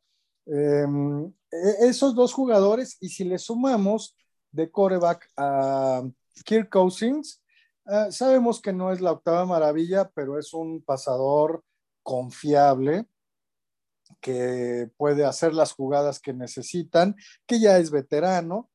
Eh, y bueno, em, este, tienen un calendario, no digo que a modo, pero no es de los más complicados. Este, más bien la primera parte es un poquito difícil. Eh, reciben a Green Bay, van a Filadelfia, luego reciben a Detroit, van a Nueva Orleans, Chicago, Miami, Arizona, Washington, Buffalo, Dallas, Nueva Inglaterra, Jets, Detroit, Indianapolis, Gigantes, Green Bay, Chicago, etcétera. Yo haciendo mis probabilidades, yo creo que pueden llegar a ganar 10 juegos, lo que cerraría un poquito la división con, este, con Green Bay. Aún así, no creo que se la arrebaten, eh, pero sí pueden estar en la pelea, en la discusión para pasar a playoffs. Eh, han mejorado su defensiva, que fue el talón de Aquiles del año pasado, y eh, de ahí nos podemos ir a los Osos de Chicago, que eh, ya no está Matt Nagy, que sabemos que Matt Nagy nunca dio el ancho como, como entrenador. Ya no está Trubisky, eh, es el, segundo año de este, de este coreback por el que hicieron varios cambios el año pasado, eh, ah, Justin Fields, ¿no? y creo que es un equipo mediano, tiene una buena defensiva, eh, pero le falta, le falta buena ofensiva. Se le fue Allen eh, Robinson. Allen, Robinson. Sí, Allen Robinson, que estaba más, estaba un poco perdido ahí eh, con, con Trubisky Allen Robinson hace cuatro o cinco años lo, teníamos en un top ten y pues desapareció. Em, y, bueno, yo creo que, este año pues va a tener mejor suerte eh, eh, porque se fue, si no mal recuerdo, Allen Robinson se fue a los Rams. Este, y, pero trajeron a Byron Pringle de, de ¿cómo se llama? De Kansas. De, Kansas, que es un, buen, es un buen receptor y yo creo que estaba, estaba como un poco relegado en ese equipo. Pudiese ser una buena pieza. Sí, sí, sí, estoy de acuerdo.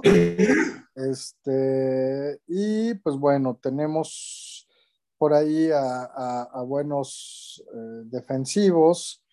Hay un corredor, eh, Khalil Herbert, que el año pasado apareció, que parece que va a ser el titular, y, este, y no mucho más, ¿no? O sea, no es un gran equipo. Yo creo que va a tener nuevamente marca perdedora, tal vez un 8-9 por ahí. Y finalmente tenemos a uno de los equipos más ah, tristes, con menos victorias en los últimos, no voy a decir 10, 20 años, en los últimos 50 años, que son los Leones de Detroit.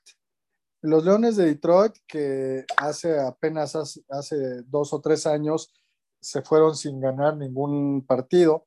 El año pasado ganaron tres juegos. Eh, aquí, contrariamente a los, a los eh, Packers, los Packers en casa se fueron ocho ganados, cero perdidos. Ellos de visita se fueron cero ganados, ocho perdidos y un empate. Ese empate que le sacaron a los Steelers que que todo el mundo mm. quería linchar al, pobre de Mason Rudolph, que, no, no fue el único culpable, ¿no? O sea, fueron muchos jugadores. Eh, empatar con, con, los Leones fue, fue terrible y nadie daba un peso por los estilos para calificar. Bueno, em, ¿qué tenemos con, con los Leones? Eh, tenemos un, un buen equipo a secas, ¿no?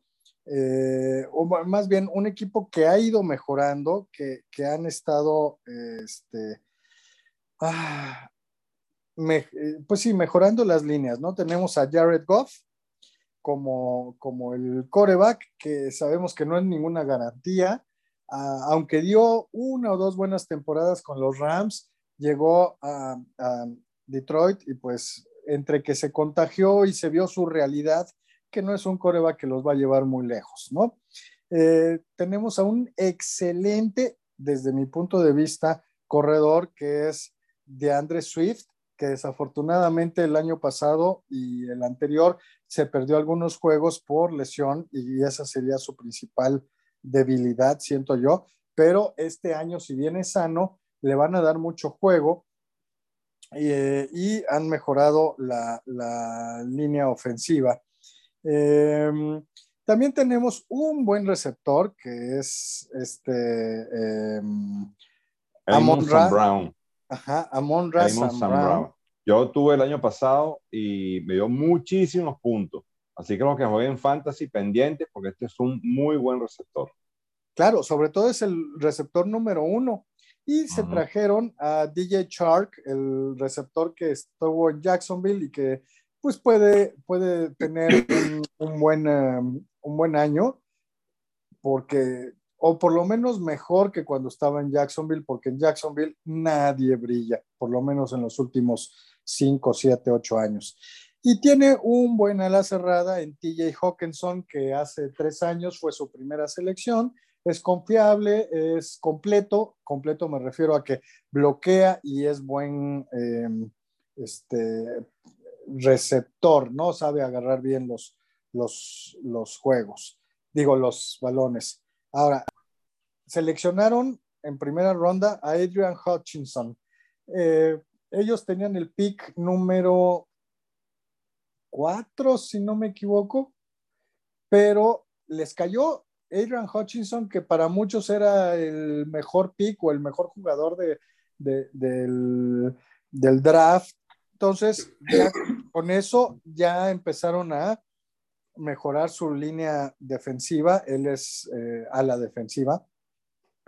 Eh, y pues desafortunadamente fuera de ellos, eh, o de esos dos o tres jugadores a la ofensiva y, y, Adrian Hutchinson no tienen mucho más. Aún así, me gusta que es un equipo unido, un equipo que se rompe el alma, no como otros, ni tampoco tiene estrellitas que eh, echen a perder el desempeño de, del equipo con comentarios o con redes sociales o no, es, es, un equipo que pues no les queda otra más que echarle ganas. Y pues bueno, eh, mi pronóstico es que ellos van a mejorar, de tres ganados van a llegar a cinco o hasta seis eh, ganados, ¿no? Esto sería para mí cómo quedarían si creo que tanto Green Bay como Minnesota van a pasar a playoffs y los otros dos equipos, Chicago y Detroit, se quedan en la orilla. Y si quieres, pasamos, Iván, a la división este. Exactamente, la división, eh, la división este, bueno, está conformada por los Vaqueros de Dallas, eh, mis odiados New York Giants, los Philadelphia Eagles y el equipo de eh, Washington Commanders. Bueno, yo voy a empezar. ¿Por qué los odias a los New York Giants? Ah, claro. Los detesto. sí, claro, claro, ya, ya recuerdo por qué. Porque el papá de Brady se llama Eli Manning. Claro, claro, ah. sí. Sí, claro. Que ya, está, que ya está retirado y Brady sigue jugando. O sea que el tiempo me dio la razón. Por favor. Sí, claro. Además que Brady perdió dos Super Bowls con Manning y, el, y Manning no es invicto. Pero bueno, continúa, Iván. Bueno, el equipo de Dallas, pues bueno, un equipo pues que tiene una, una gran afición, un equipo que, que tiene, bueno, eh, muy controversial pues, con, por, por, tratarse del equipo de, de Jerry Jones, eh, un equipo, una, el, el estadio, el ATT, em, pues bueno, es uno de los, estadios, de los estadios más caros de, de, la NFL. Y este es un equipo que muy, tiene muchos seguidores y eh, siempre, está, siempre está metido en la, en la controversia.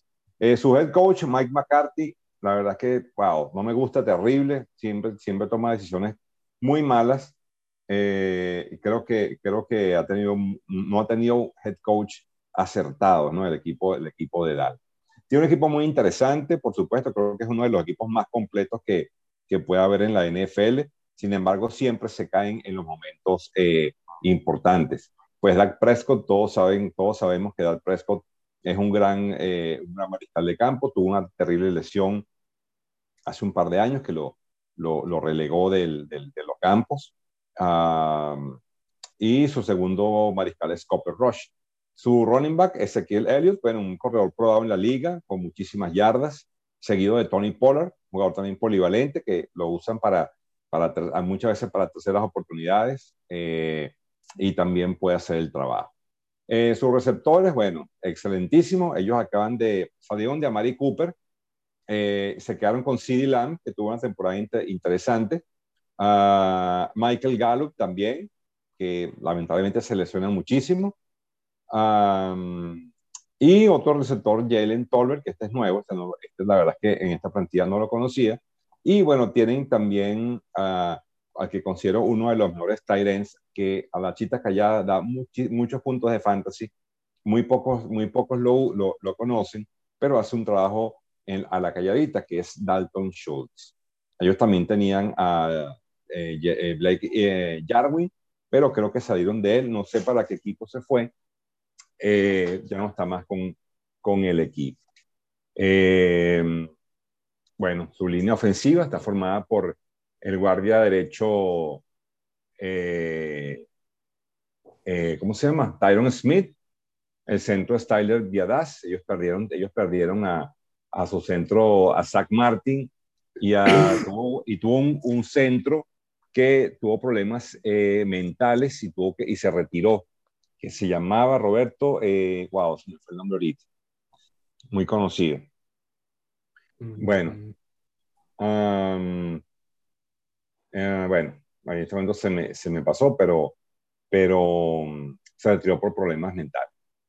Bueno, este equipo de, Dallas, pues yo creo que tiene, tienen, tiene, eh, creo que es uno de los que para mí pudiese eh, bueno, pues no creo que va a ganar la división, no creo que no tiene rivales en esta división y para mí va a quedar de primero. Después, eh, nos vamos con el equipo de los New York Giants, como ya mencionaba. El equipo de los Giants, pues bueno, eh, honestamente, eh, con su mariscal de campo Daniel Jones, que bueno, siempre ha hecho, es el que ha hecho un trabajo interesante. Su segundo mariscal es Tyler, Taylor, también conocido de la afición. Em, bueno, cuentan con uno de los mejores jugadores de la liga, Shaquon Barkley, que también ha tenido mala suerte con las lesiones. Eh, tiene unos, eh, unos receptores interesantes. Eh, uno es Kenny Golladay, un receptor muy bueno que viene procedente de los Leones de Detroit por, por muchísimos años y que fue un, para mí uno de los mejores, una de las mejores manos que tiene este equipo. Cadayos Tony, el otro receptor, y Wandale Robinson como su tercer. Esto, la verdad es que de estos no tengo mucha información. El Tyren, Daniel Bellinger, poca información tengo de él. Y bueno, su línea ofensiva pues no es de, la, de las mejores de la liga. Eh, bueno, considero que este equipo no, no yo creo que no, no creo que llegue en el, no creo que clasifique honestamente. ¿Ok? Para mí no creo que, no creo que clasifique.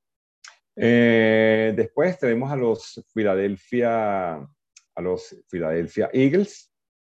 Eh, se me perdió. Mm, se me perdió.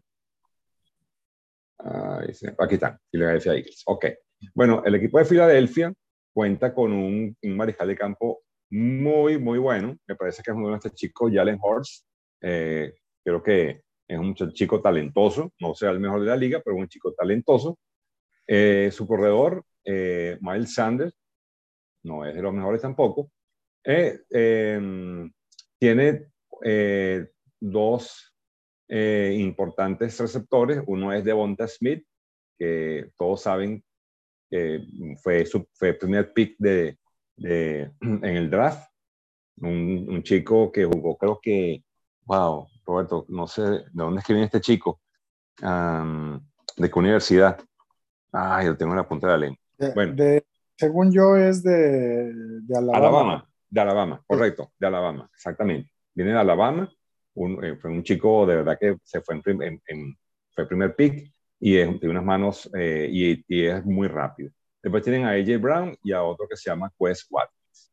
Eh, su ala cerrada, bueno, sigue siendo Dallas Goddard, un ala cerrada de, muy buenas manos y considero que es uno de los, no, no será de los primeros, pero es un, es un Tyren pues eh, bastante seguro y anota bastantes, eh, bastante. Eh, creo que pudiese, pudiese, pudiese meterse en la clasificación con un poquitico de suerte. y por último, vamos a cerrar con el equipo que considero que es el, el, más, débil, el más débil de todo, que es el del Washington, el Washington Commanders. ¿Ok? Que bueno, Nada más teniendo a Carson Wentz ya se pueden eh, imaginar. Eh, Carson Wentz sabemos que no es el mismo de antes, no garantiza mucho. Eh, luego tiene su corredor, que sí me parece que es de mucha calidad. Me gusta mucho Antonio Gibson. Lo tuve en mi fantasy, me dio muy buenas manos, muy buenos puntos, quería decir. Estaba pensando en Terry McLaurin, que es el receptor. excelente, excelente, excelentes manos. Muy bueno en su, en su posición. Después tienen a Curtis Samuel y Jahan Dodson. Su tight Logan Thomas, eh, también de manos aceptables, buen, buen mariscal de campo, no de los mejores, pero creo que puede hacer el trabajo. Eh, bueno, creo que, como les decía, este va a ser el último equipo de esta eh, división. Yo considero que va a quedar así. Dallas, Dallas y Filadelfia, Nueva York en el tercero y cerraría el equipo de Washington. Esa es mi humilde opinión. Ok, ok, nada más. Eh, yo creo que Filadelfia ha mejorado muchísimo y al traerse a AJ Brown, que a mí me encanta como receptor, haciendo mancuerda, mancuerna con Devonta Smith y con Jalen Hurts, eh, se vuelve un, un, un, juego aéreo temible y creo que pueden dar la sorpresa. Creo que le pueden ganar a Dallas la división. Claro, es una suposición, eh, pero va a estar muy parejo ahí la pelea por el, título de entre estos dos equipos. Sí, sí, yo creo que eso, yo creo que eso, yo creo que los, Philadelphia Eagles van a dar, van a dar pelea. Yo creo que sí. Bueno, y entonces nos quedaría por analizar la división NFC Oeste. Y bueno, yo, yo, yo creo que, bueno, los invito a que cada uno de, de, un equipo. Roberto puede ser Arizona, este, Luis puede dar a Los Ángeles, yo de San Francisco. Y en el mismo orden, pues Roberto cerraría con, con el equipo de Seattle y bueno, podemos comentarlo. ¿Qué les parece? Súper, por supuesto. Ok, bueno. Véngase, Roberto. Arizona Cardinals, ¿qué nos puedes decir? Pues a ver, tenemos que entender que Arizona Cardinals es un equipo que en eh, la primera mitad de la temporada le mete muchísimo al acelerador, tanto que podemos ver en las últimas dos, tres temporadas, bueno, más bien en las últimas dos temporadas, que están en los primeros tres lugares de toda la, eh, de toda la liga y que después de la primera mitad se van para abajo, ¿no?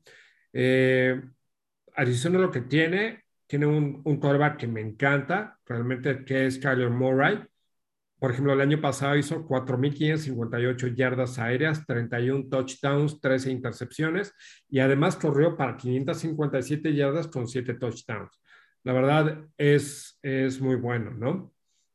Dentro de, de su ataque ofensivo, pues tenemos que Marquis Brown se llevó eh, el 23% de todos los targets que Kyler Murray eh, lanzó, con lo cual llegó a 1.127 yardas, 8 touchdowns, ¿no? También, de igual manera, podemos ver que un DeAndre Hopkins pues, no, no fue tan productivo o tan eh, alto como, en, como lo tenía en Houston o en temporadas anteriores. Se llevó 759 yardas y tuvo cinco touchdowns. Sin embargo, una parte importante es que en la semana 7 del año pasado, Zach Ertz, Tyren de Filadelfia, fue, eh, eh, llegó en un trade directamente a Arizona y a partir de ahí se llevó el 18% de los targets de Kyler Murray, eh, con 759 yardas y 5 touchdowns. Entonces, por un ataque ofensivo es dinámico, padre.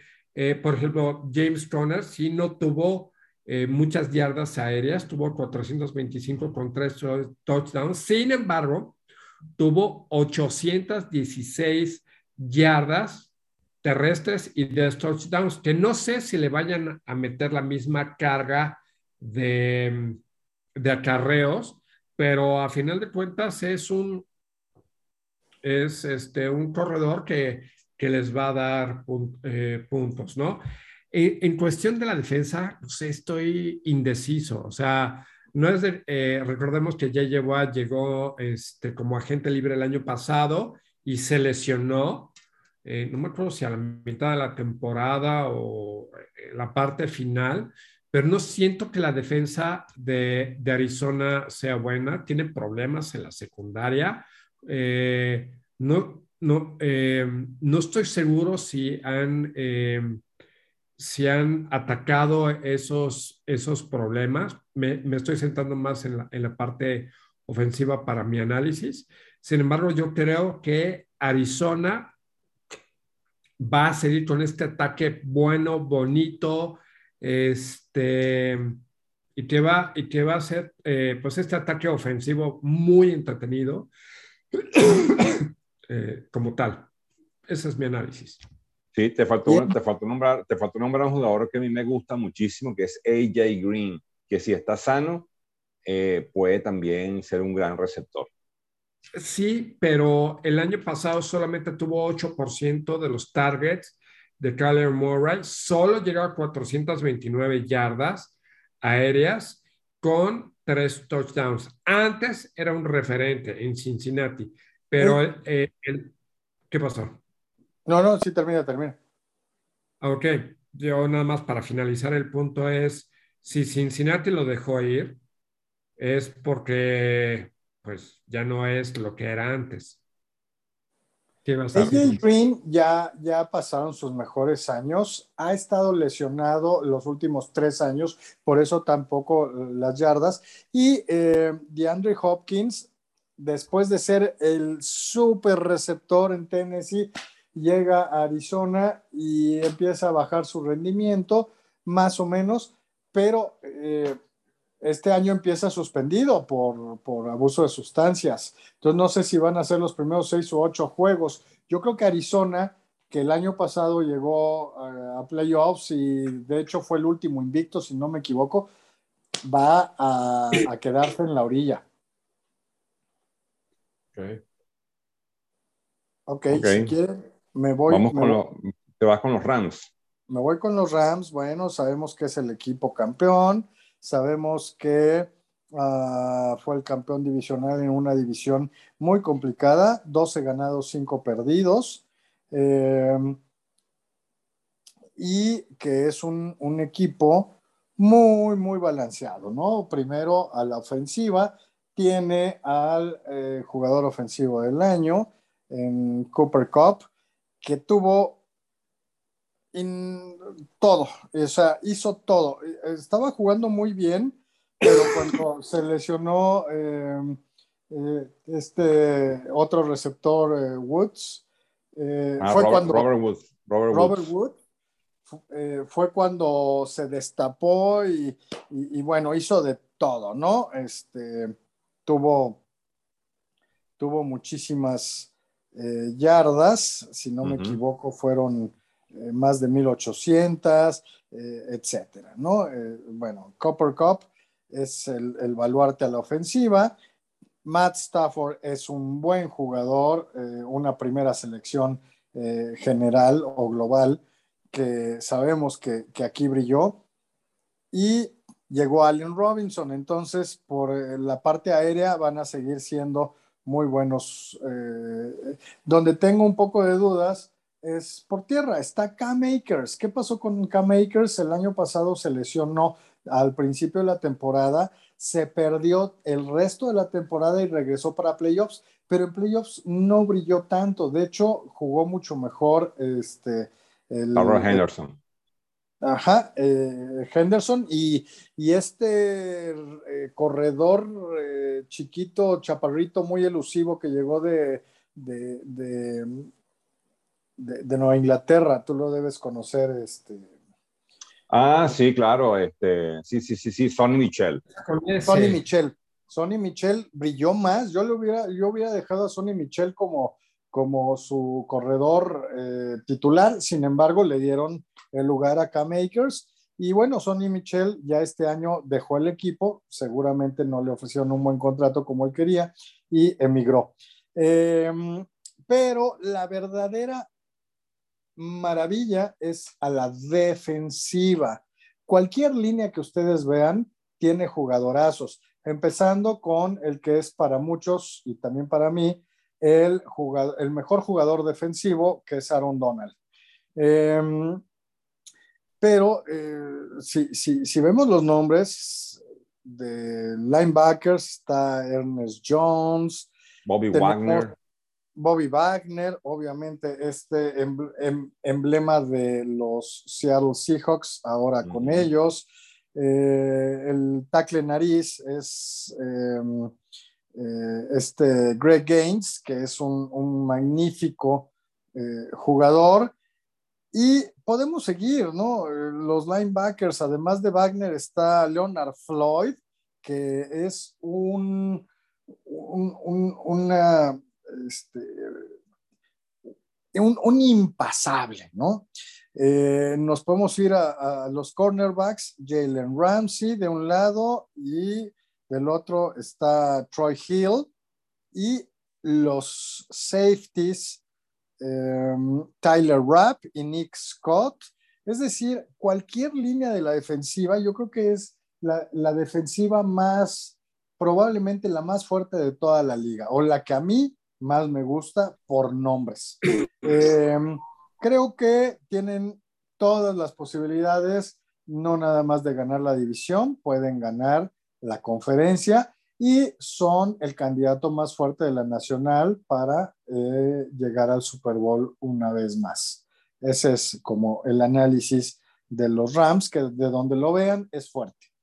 Ahí te faltó nombrar a alguien importante, que es su ala cerrada, Tyler Higby, con unas muy buenas manos. Tyler Higby, ¿cómo no?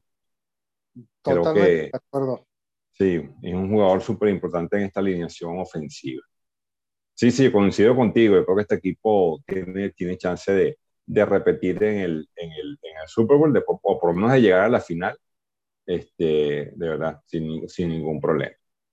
bueno, yo voy a entonces a hablar de los eh, San Francisco 49ers, otro equipo con muchísima tradición, con muchísima afición.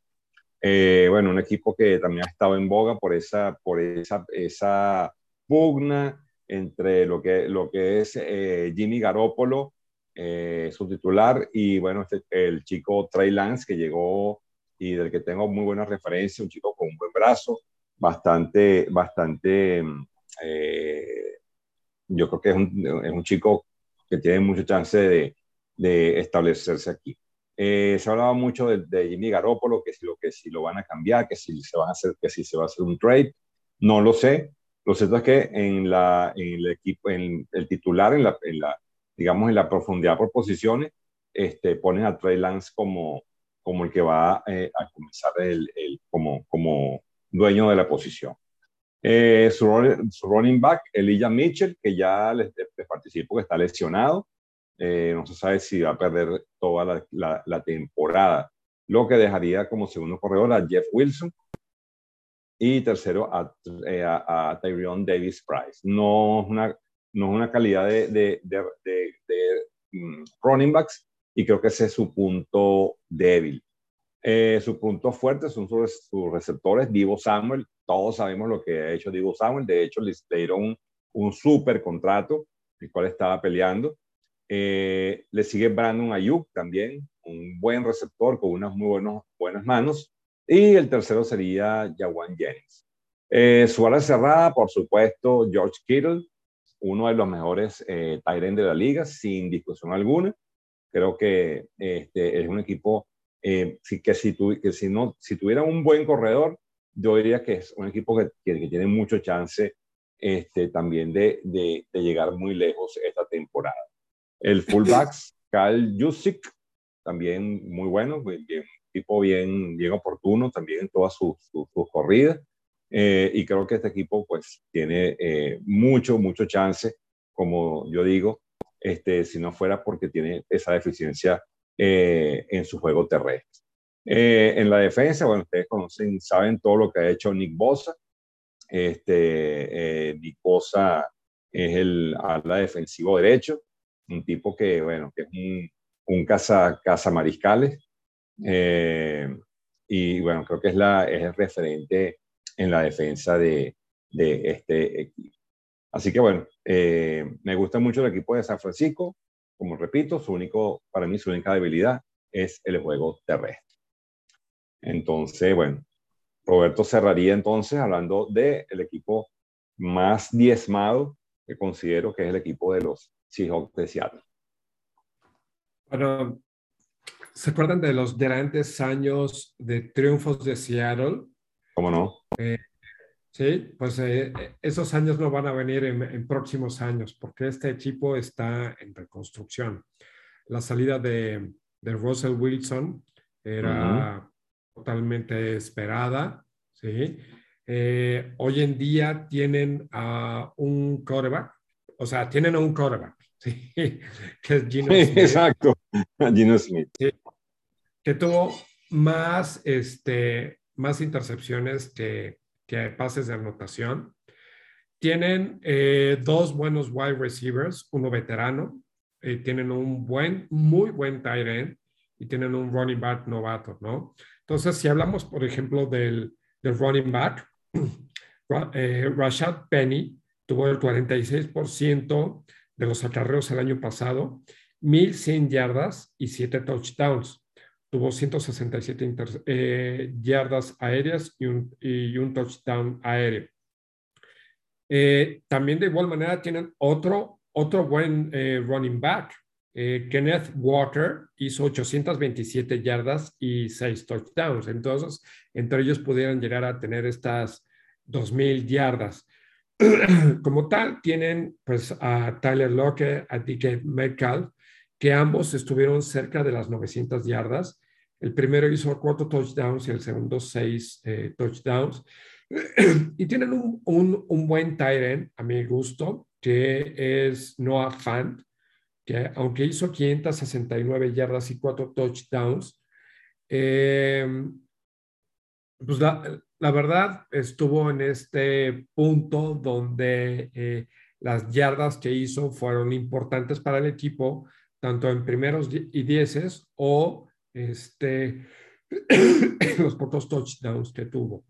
Pero Roberto, eh, disculpa, disculpa, Roberto, pero me gusta más Will Disley que Noah Fant, honestamente. No sé por qué, lo, no sé por qué le, le están dando el, el, puesto de titularidad a Noah Fant cuando Will Disley hizo también muy buen, muy buen trabajo. ¿No crees? Uy, este... Mm, a ver, pues más o menos tienes que ver esto. El año pasado, Fan tuvo el 20% de los targets eh, y, y, esos fructificaron en el número de yardas y touchdowns que mencionaba. Sin embargo, el otro tuvo eh, un 12% de targets, no así, dejó caer muchos eh, balones. Sí, probablemente esa, esa sea la decisión. Pero de todos modos, no importa. Seattle tiene el peor equipo que he visto en 20 años de esta franquicia. O sea, el hecho de dejar fuera a Russell Wilson, traerse a, Gino Smith, este quarterback fue tomado en la tercera ronda por Jets cuando él estaba pronosticado a primera ronda. Entonces, y, y además ha tenido esa, esa productividad. Entonces, eh, ¿y qué te digo de la defensa? No es el Legion of Boom que hace muchos años veíamos. O sea, que estaba Cam Chancellor, no me acuerdo cómo estaba, eh, Sherman. Hoy en Richard Sherman, sí señor. Bobby Wagner. Sí, que está en otro tipo. Mira, este, Seattle se parece más a, Green Bay, pero me refiero por los cheeseheads, ¿no? Porque es un caso gruyere se los van a atorar durísimo. Entonces, la verdad, eh, yo creo que Seattle va a estar en, el último lugar de, de, su división. No le veo oportunidad absoluta a Seattle de hacer este, algo al respecto de esta temporada. No, y, y, mira, y mira tú, el segundo quarterback es Drew Locke, imagínate tú. Que, o sea, ah, claro, o sea, eh, de Denver. Sí, Sí, sí, sí, sí. Entonces, nada, terrible, terrible. Terrible eso. Terrible eso. Bueno. Sí, sí. Y, y fíjate, la producción de Tyler Lockett y de Metcalf va a bajar cañón, cañón. Antes tener un gran quarterback en Russell Wilson y ahora Gino Smith, no, pues es mejor que Iván, Luis o yo nos pasemos de quarterback ahí, haremos más touchdowns. Seguro que sí. Seguro que sí. Bueno, entonces, eh, eh, para, para, para, cerrar, eh, ¿consideras que, que va a ser el... yo creo que esto es una edición muy peleada. Yo creo que los Rams van a, van a, van a estar en primer lugar.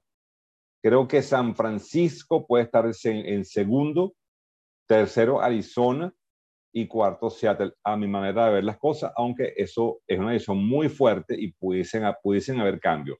Pero seguro, seguro los Rams ganan esta división. De acuerdo, de las pocas veces que estamos eh, en sintonía, yo opino lo mismo que tú. Muy bien. Excelente. Luis, ¿qué opinas? ¿Cómo los ves? Creo que, Luis, creo que Luis salió. Bueno, eh, bueno, ni modo. Entonces, bueno, yo creo que entonces ya con esto, Roberto, podemos ya finalizar el, el programa por el día de hoy. Eh, bueno, ya hicimos el análisis completo ya de la, de la NFL que está por comenzar. Eh, esténse pendientes porque vamos a estar haciendo unos programas, eh, eh, unos programas en vivo para hablar sobre, sobre fantasy, sobre algunas cosas que, que nos parecen importantes saber. y bueno, ya estamos, estamos que a tres semanas, Roberto, más o menos. Yo creo que sí. Sí, son 16, 22 y tres semanas. Tres semanas, tres semanas. Entonces, bueno, eh, bienvenida de vuelta a la NFL. Dios mío, gracias a Dios que volvió. Eh, nos vamos a divertir mucho esta temporada. Creo que vamos a tener muchas, muchas sorpresas y va a ser un año, pues, eh, maravilloso, ya con menos, menos incidencia de COVID, con más gente en los estadios, va a tener una connotación totalmente diferente. Así que bueno, con esto entonces podemos despedir el programa, Roberto. De acuerdo, de acuerdo. Sí, ya con esta. Eh, este fue un muy buen podcast. Además, quiero recordar a nuestra audiencia, eh, aquella que está en Venezuela, que nos puede encontrar por Spotify, y lo menciono porque Spotify desde el año pasado o recién ya está en, en Venezuela, entonces nos pueden encontrar por ahí o cualquiera de los otros canales que utilicen para escucharnos.